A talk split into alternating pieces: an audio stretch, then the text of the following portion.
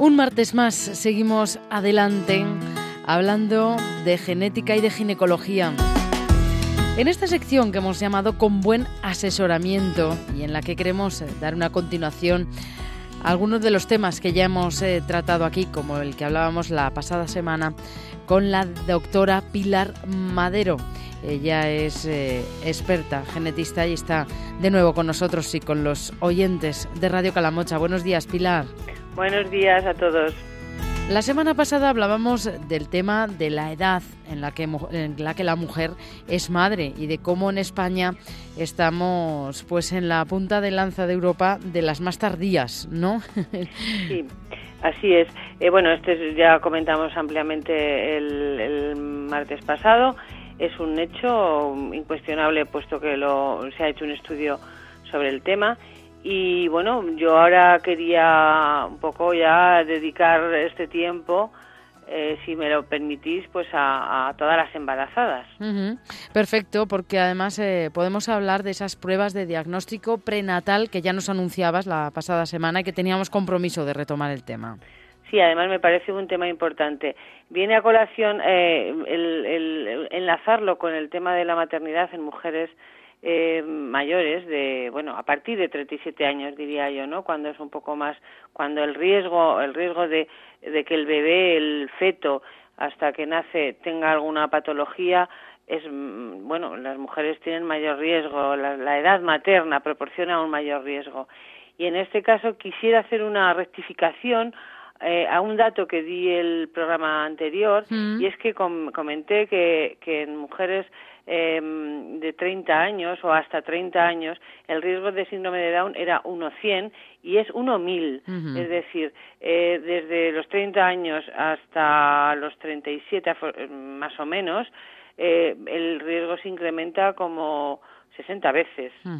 simplemente es una rectificación eh, que quería que quería mm, apuntar en este caso. Sí, que viene bien y aquellos que hayan seguido atentos a este espacio, pues también también se quedan ya con ese dato tal cual es. Em, vamos a hablar de esas pruebas de diagnóstico prenatal. ¿Qué son exactamente?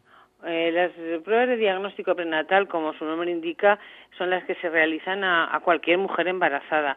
Por supuesto, en mujeres con más edad son casi más eh, necesarias o más recomendables, pero en general ahora el sistema de salud eh, establece que a toda mujer que se quede embarazada se le hacen una serie, una batería de pruebas que se inician mm, fundamentalmente en conociendo el estado de la embarazada en sí misma, ¿no? O sea, cuál es cuál es su em, eh, nivel de glucosa, cuál es su eh, nivel de, eh, de, hierro, eh, que si ha tenido o no alguna infección, la toxoplasmosis a todo el mundo le sonará, eh, la rubeola, es decir, una serie de pruebas que, que, que inciden en la salud de la madre evidentemente con una razón última y es que es la casa del, del futuro hijo y, y, esto es muy importante y queremos que todo esté en los niveles adecuados.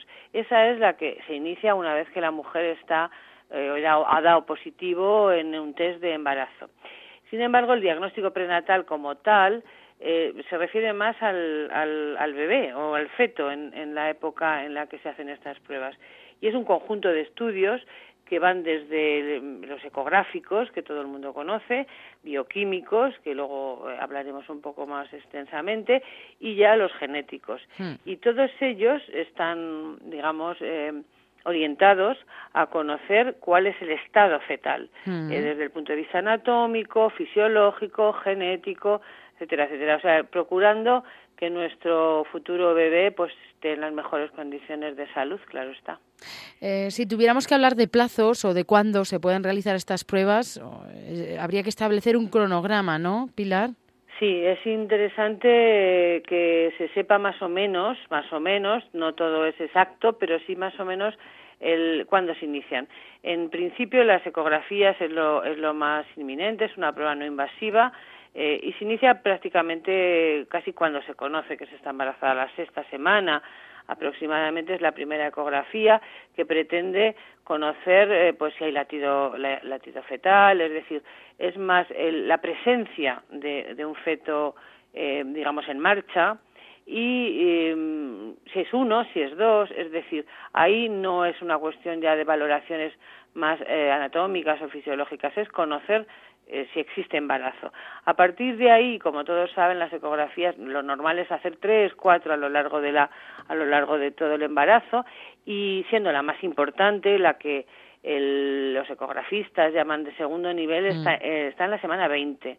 ¿Por qué? Porque en la semana 20 el, el feto, digamos, ya tiene desarrollados prácticamente todos los órganos y se puede ver digamos, anatómicamente, eh, morfológicamente, no fisiológicamente, no sabemos cómo va a funcionar un, riñón, pero sí que los riñones están bien conformados, que el corazón está bien conformado y este y, luego después, pues evidentemente antes del nacimiento se hacen más ecografías.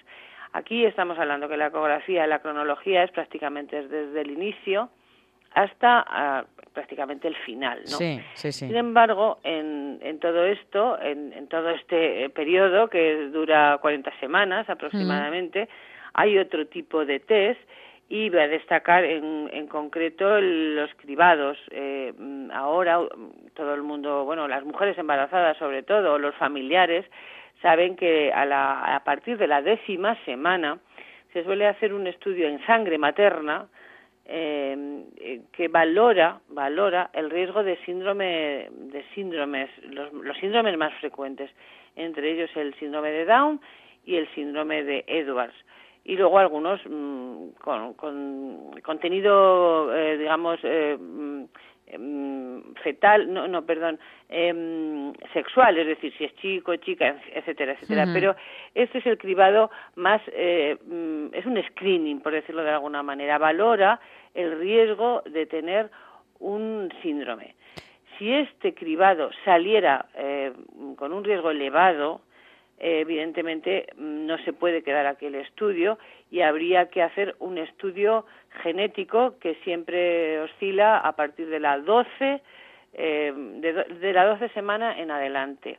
Si te parece, mm, comentamos esto un poquito más en profundidad. Sí, porque has hablado de, la décima semana, lo cual es muy importante porque supone un avance bastante interesante en cuanto al tiempo en el que se puede eh, realizar o, tener una cierta constancia ¿no? de esta situación de riesgo.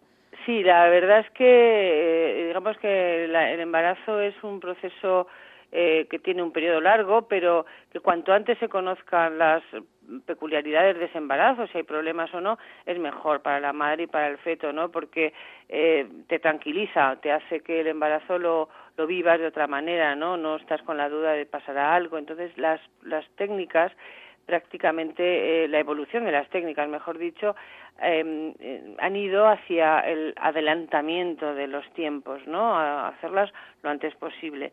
Y en este sentido, a partir de la décima semana ya se pueden hacer técnicas mm, bioquímicas y genéticas que tienen, nos, nos explican o nos mm, cuentan cómo está el feto. Hmm. En el primer en el caso que he comentado antes es un cribado, que es un screening que prácticamente se hace ahora en toda la población.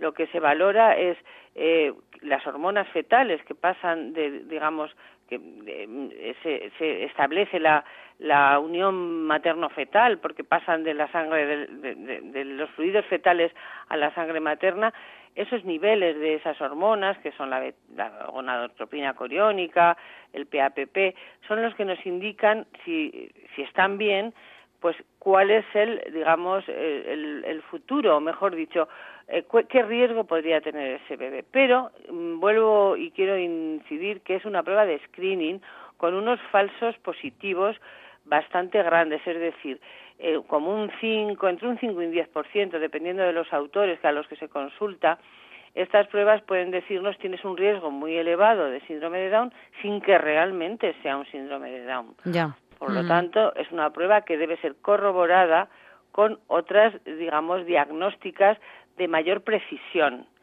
Y ahí es donde vamos a las pruebas prenatales genéticas.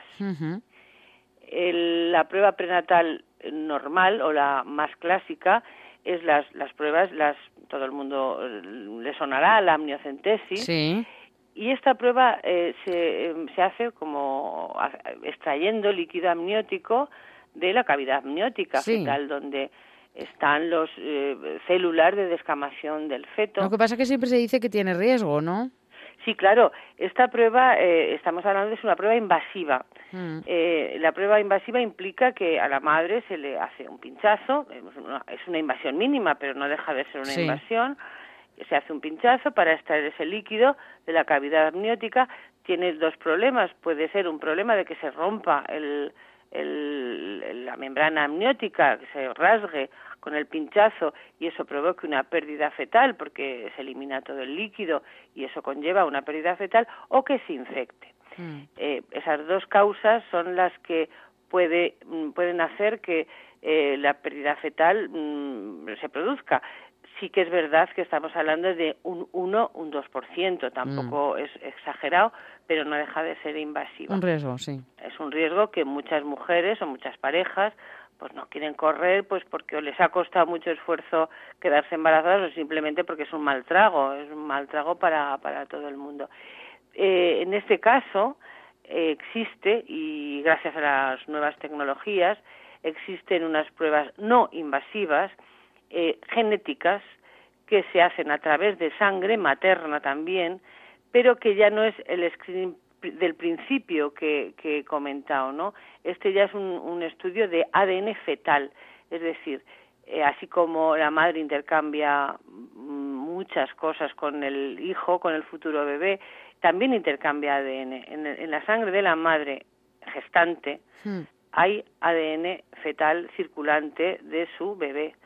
Eh, y, por, y con esas, eh, digamos, con esa muestra, se pueden actualmente determinar muchísimos síndromes genéticos, estamos hablando.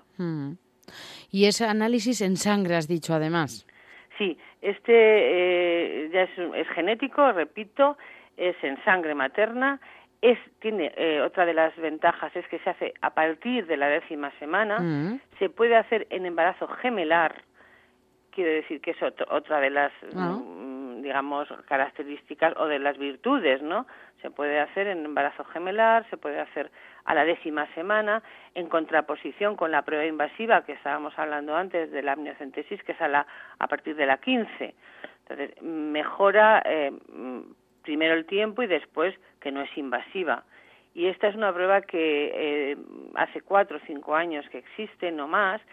No es eh, habitual, en seguridad social me consta en Aragón que sí que por protocolo y en algunos y en algunos en algunos casos no en todos sí que se hace eh, una prueba digamos menos avanzada que la que yo estoy comentando ahora pero sí que también se hace la no invasiva. Ya digo en, en algunos casos concretos eh, cuando hay marcadores ecográficos por ejemplo cuando se, en la ecografía se está viendo que el bebé tiene algún puede tener algún problema que pueda indicar o tiene algún problema que pueda indicar algún síndrome eh, se, lógicamente hay que seguir ese estudio es lógico que, que, queramos saber mucho más hmm. y en este caso se hacen ese tipo de pruebas no invasivas por protocolo pero mi, mi llamamiento o mejor dicho mi, mi información o lo que yo les quiero comunicar a los a los oyentes, también a los padres, porque al final siempre eh, la pareja es la que está embarazada, ¿no?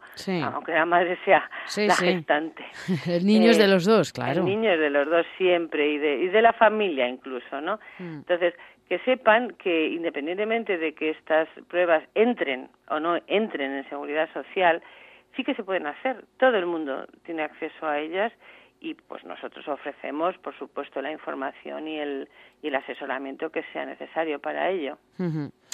O sea, que son muchos los avances que vamos eh, teniendo, que tenemos a nuestro alcance y que podemos poner en práctica. Y podemos hacerlo, pues, pues por ejemplo, como nos ha contado hoy la doctora Pilar Madero.